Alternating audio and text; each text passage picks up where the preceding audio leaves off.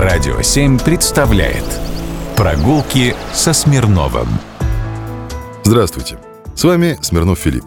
Есть в нашем городе замечательная местность – Ленинская Слобода. Сегодня здесь полным-полно офисных зданий, однако посмотреть по-прежнему есть на что. Для того, чтобы прогулка была наиболее полной, можно поискать на разных сервисах в интернете фотографии местности 1910-1940-х годов.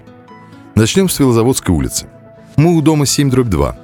Это бежевый гигант в формах позднего конструктивизма. Напротив, отделанный довольно стрёмным керамогранитом голубого цвета, завод «Комета». В 1930-е годы это был московский велосипедный завод, как раз и давший название улице. Сворачиваем на улицу Ленинская Слобода. Эта московская улица переименовывалась несколько раз. Ленинская Слобода идет от Велозаводской улицы, пересекая Пересветов переулок и Ослябинский переулок, Восточную улицу и улицу Мастеркова, третий автозаводский проезд, далее следует вдоль берега Москва-реки и в крайней точке ее изгиба поворачивает налево, затем направо и выходит на автозаводскую улицу. Слева по ходу нашего движения мы видим два краснокирпичных строения. Дом 5. Это станция Лизина, построенная в 1915 году, когда местность в Тюфелевой роще и Симонова стала осваиваться под производство. Лизинская железнодорожная ветка была проложена для удобства производства железнодорожным магнатом Фундервизом. Чуть впереди мебельный центр. Это бывшее здание завода «Динамо», московского гиганта, строившего электротранспорт.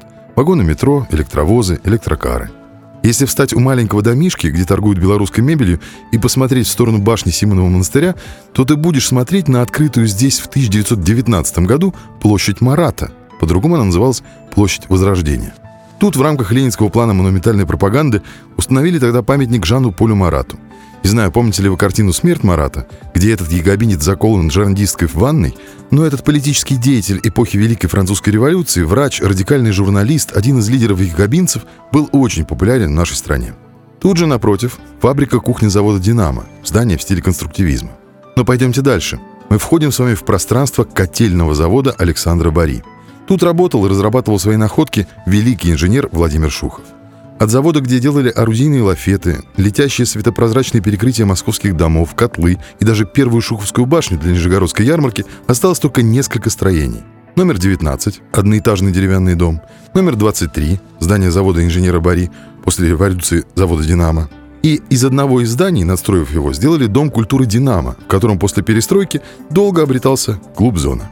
А дальше, уже перед Автозаводской улицей, мы видим старинную трамвайную подстанцию, включенную в здание теплотехнического института.